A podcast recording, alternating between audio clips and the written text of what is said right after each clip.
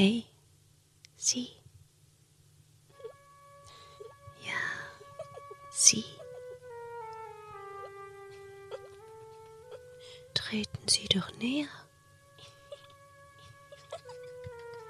Seien Sie willkommen in der psychologischen Märchenfabrik.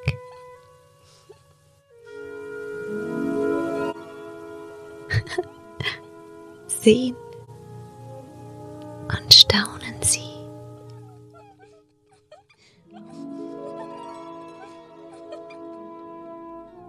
Lehnen Sie sich zurück, schließen Sie Ihre Augen und folgen Sie einfach nur meiner Stimme. Wo es war oder wo es nicht war, das weiß ich nicht. Auch wann es war oder wann es nicht war, kann ich nicht sagen, aber wenn es war, dann war es wahrer als alles, was je war. Und ich weiß zwar nicht, wann es war, aber es muss länger als 3200 Jahre her sein, denn so alt ist der ägyptische Papyrus, auf dem diese Geschichte niedergeschrieben wurde. Da heißt es, es waren einmal zwei Brüder. Ein jüngerer, genannt Bata, und der ältere hieß Anubis. Anubis besaß das Haus und hatte eine Frau, während sein jüngerer Bruder bei ihm lebte. Anubis versorgte ihn mit Kleidern und behandelte ihn wie einen Sohn, und Bata kümmerte sich um das Vieh. In der Früh brachte er es auf die Weide, und er konnte es sagen hören, an dem und dem Platz ist das Kraut gut, denn er verstand die Sprache der Tiere, wie viele andere Helden. Siegfried, zum Beispiel in den Nibelungen, der die Sprache der Vögel kennt. Er hörte also, was sie sagen, und führte sie zu den guten Krautstellen, die sie sich wünschten, und so gediehen die Rinder prächtig, die er hütete, und kalbten viel öfter als andere Rinder. In der Zeit, als der Acker aus dem Überschwemmungswasser herausgekommen war, machten sich die beiden Brüder daran, den Acker zu pflügen. Irgendwann ging ihnen die Saat aus, und Anubis schickte seinen jüngeren Bruder Bata nach Hause, um neues Saatgut zu holen. Zu Hause fand Bata die Frau seines älteren Bruders, wie sie da saß und sich frisierte. Sie verwickelte ihn in ein Gespräch und sagte Ja, ich sehe täglich deine Manneskraft. Und sie wünschte ihn als Mann kennenzulernen. Komm, lass uns beisammen schlafen. Das soll ich dir lohnen, ich werde dir schöne Kleider dafür machen. Der junge Mann wurde wütend und sagte Dein Mann ist für mich wie ein Vater, er, der älter ist als ich, er, er hat mich aufgezogen. Was soll, was soll diese große Abscheulichkeit, die du zu mir gesagt hast? Er rannte hinaus, kam zurück zu seinem älteren Bruder, und sie beendeten die Arbeit. Als sie nach Hause kamen, hatte die Frau des älteren Bruder Angst wegen des Antrags, den sie gemacht hatte. Deshalb holte sie Fett als Brechmittel und Verbandszeug und verstellte sich, als ob sie geschlagen worden sei. Anubis fand also seine Frau, wie sie da lag und sich krank stellte. Ihr Mann sagte zu ihr, wer hat dich verführt? Sie antwortete ihm, niemand hat mich verführt, außer deinem jüngeren Bruder. Da wurde Anubis, Batas älterer Bruder, wütend. Er stellte sich hinter die Tür des Stalls, um seinem jüngeren Bruder aufzulauern und ihn zu töten. Als die Sonne unterging, lud sich der jüngere Bruder wie jeden Tag allerlei Kräuter vom Felde auf. Er kam heim, und als er in den Stall trat, hörte er, wie die Leitkuh sagte Pass auf, dein älterer Bruder steht dir gegenüber mit seiner Lanze, um dich zu töten. Lauf weg vor ihm. Da bückte er sich und schaute unter dem Türspalt durch und erblickte die Füße seines älteren Bruders, der hinter der Tür stand mit einer Lanze in der Hand. Er warf seine Last auf den Boden und machte sich auf die Flucht. Sein älterer Bruder aber rannte hinter ihm her mit seiner Lanze. Da flehte Bata zum Sonnengott Reharach, er möge ihm helfen. Mein guter Herr, du bist es doch, der die Sünde vom Recht abtrennt. Reharach, erhörte ihn. Und er ließ zwischen ihm und seinem älteren Bruder ein großes Wasser entstehen, voller Krokodile. Da standen die beiden Brüder auf beiden Seiten des Wassers. Und Bata rief hinüber zu seinem Bruder, Warum verfolgst du mich? Und sein Bruder Anubis erzählte ihm aufgebracht, was seine Frau ihm gesagt hatte. Bata erwiderte ihm, dass das nicht stimmte und erklärte ihm die Situation, wie sie sich wirklich zugetragen hatte. Aber sein Bruder wollte ihm nicht glauben. Da nahm Bata ein Schilfmesser und er schnitt sich den Penis ab. Er warf ihn ins Wasser und ein Wels verschluckte ihn. Er wurde schwach und zusehends elend. Sein älterer Bruder hatte Mitleid, aber er konnte nicht über das Wasser wegen der vielen Krokodile. Da rief ihm sein jüngerer Bruder zu Ich werde zum Tal der Schirmpinie gehen. Was du aber für mich tun sollst, ist, zu kommen und für mich zu sorgen, wenn du erfährst, dass mir etwas zugestoßen ist.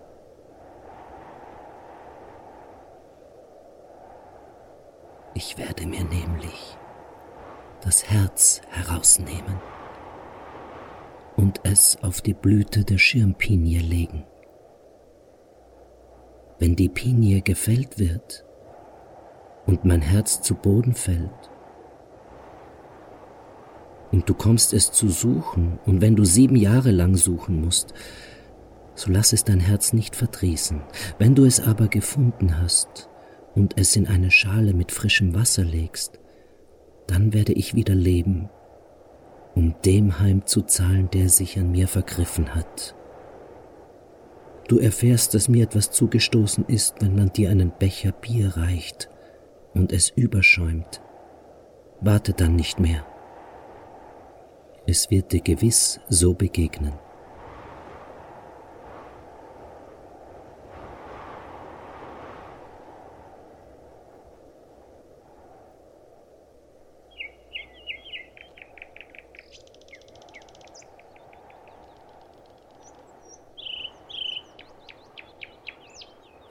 Bata ging also ins Tal der Schirmpinie.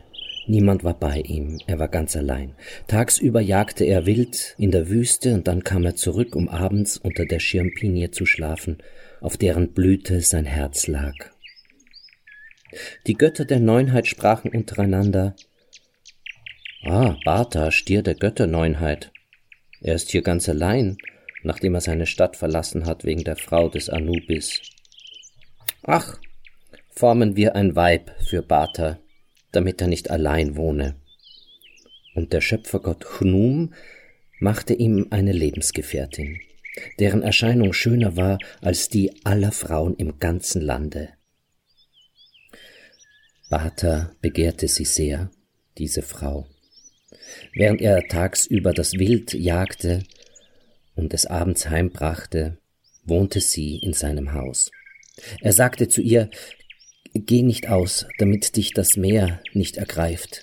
Ich kann dich nicht vor ihm retten, denn ich bin eine Frau wie du, mein Herz liegt auf der Blüte der Schirmpinie, und wenn es einer findet, muss ich mit ihm kämpfen. Eines Tages, als Bata nicht zu Hause war, trat die junge Frau heraus, um sich unter der Schirmpinie auszuruhen. Da sah sie plötzlich das Meer, wie es hinter ihr heranrollte, und sie machte sich auf die Flucht vor ihm und rannte in ihr Haus. Aber das Meer rief der Schirmpinie zu Halt sie mir fest. Und die Schirmpinie holte eine Locke von ihrem Haar.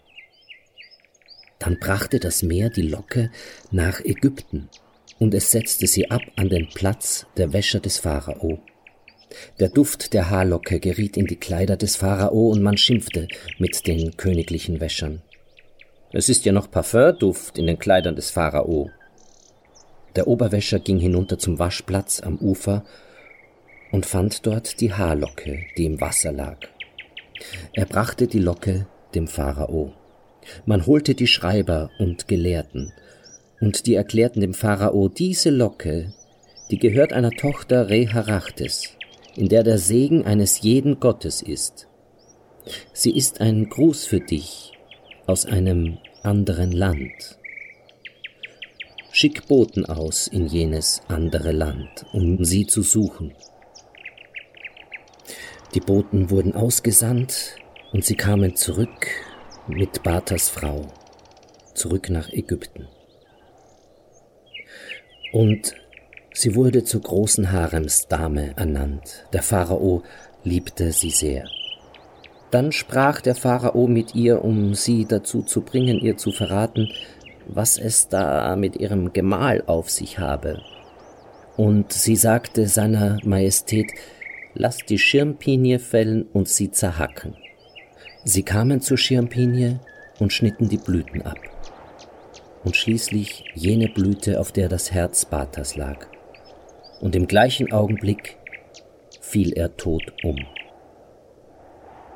Als die Erde wieder hell wurde und der nächste Tag begann, da trat Anubis, der ältere Bruder Batas, in sein Haus, man reichte ihm einen Becher Bier, und das Bier schäumte über.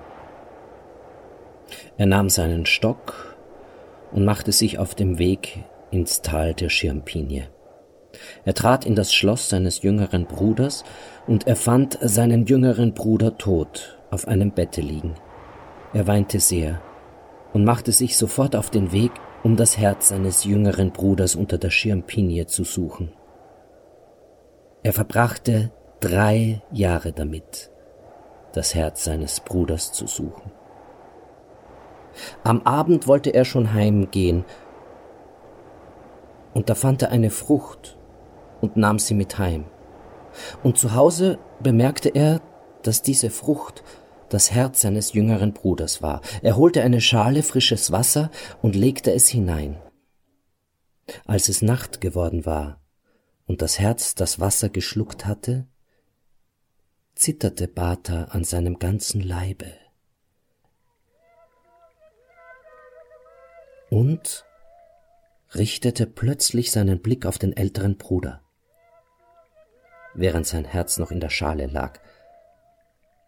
Dann nahm Anubis, sein älterer Bruder, die Schale mit frischem Wasser, in der das Herz seines jüngeren Bruders lag, und ließ es ihn trinken.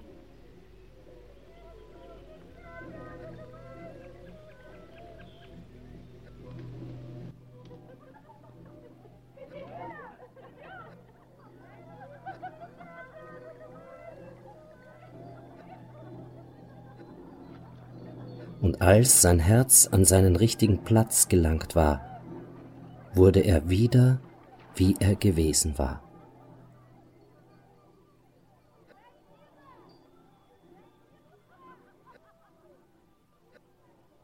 Er umarmte seinen Bruder voller Glück und sagte zu ihm Sieh, ich werde ein großer Stier werden, mit allen schönen Farben und von unbekannter Art. Du wirst dich auf meinen Rücken setzen, bis die Sonne aufgeht. Dann sind wir dort, wo meine Frau ist. Dann wirst du mich dorthin bringen, wo der Pharao ist. Man wird dir alles Gute tun, und der Pharao wird dich mit Silber und Gold überschütten, weil du mich zu ihm gebracht hast. Denn ich werde ein großes Wunder werden. Man wird mir im ganzen Land zujubeln. Danach wirst du heimgehen in dein Dorf.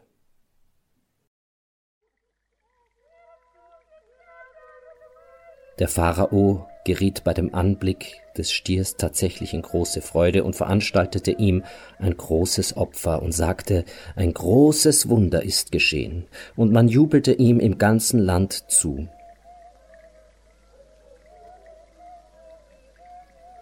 Viele Tage danach trat der Stier ins Haus. Er stellte sich dorthin, wo die Dame, seine frühere Frau war,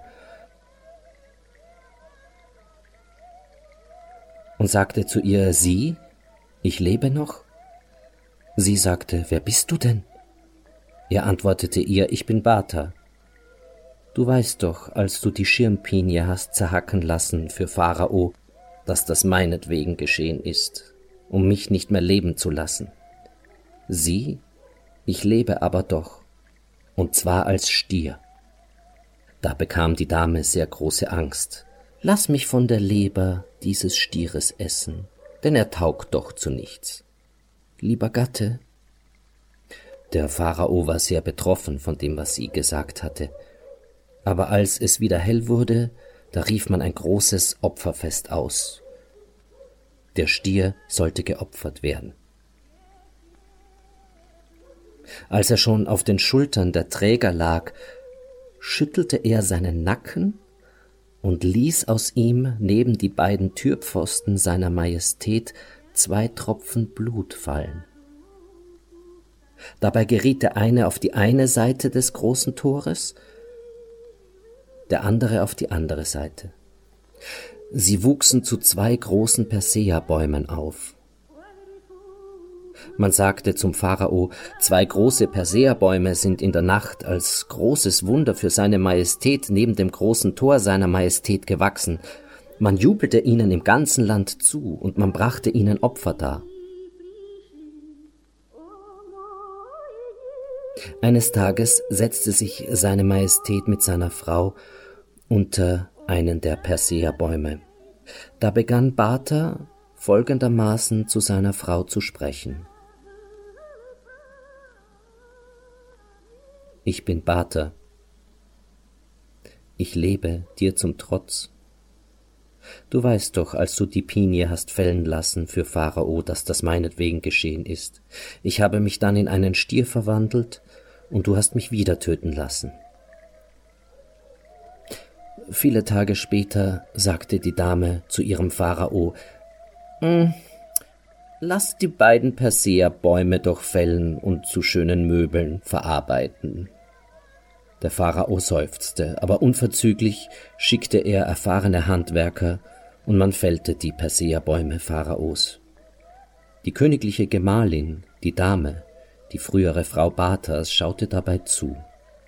Ein kleiner Splitter splitterte von dem einen Baum ab und flog in hohem Bogen in den Mund der Dame.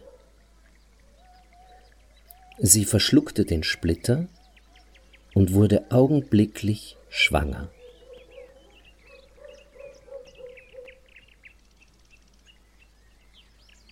Viele Tage danach gebar sie einen Knaben.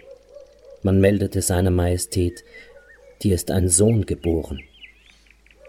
Man holte ihn und gab ihm eine Amme und Wärterinnen, und man jubelte im ganzen Land. Viele Tage danach machte ihn der Pharao zum Erbprinzen des ganzen Landes. Als er viele Jahre als Erbprinz im ganzen Land verbracht hatte, flog die Seele seiner Majestät zum Himmel. Darauf sprach der neue Pharao, der früher Bata gewesen war, man führe mir die hohen Beamten seiner Majestät her, damit ich sie alles wissen lasse, was mir widerfahren ist. Bata war dreißig Jahre König von Ägypten und ging dann ins ewige Leben ein. Dann trat sein älterer Bruder an seine Stelle am Tage seines Heimgangs.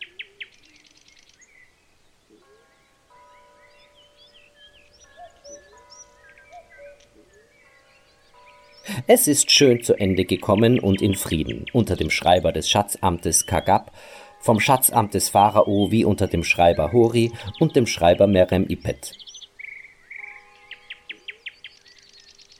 Verfertigt vom Schreiber Enana, dem Besitzer dieses Papyrus. Wer über dieses Buch schlecht redet, dem wird Todd Feind sein.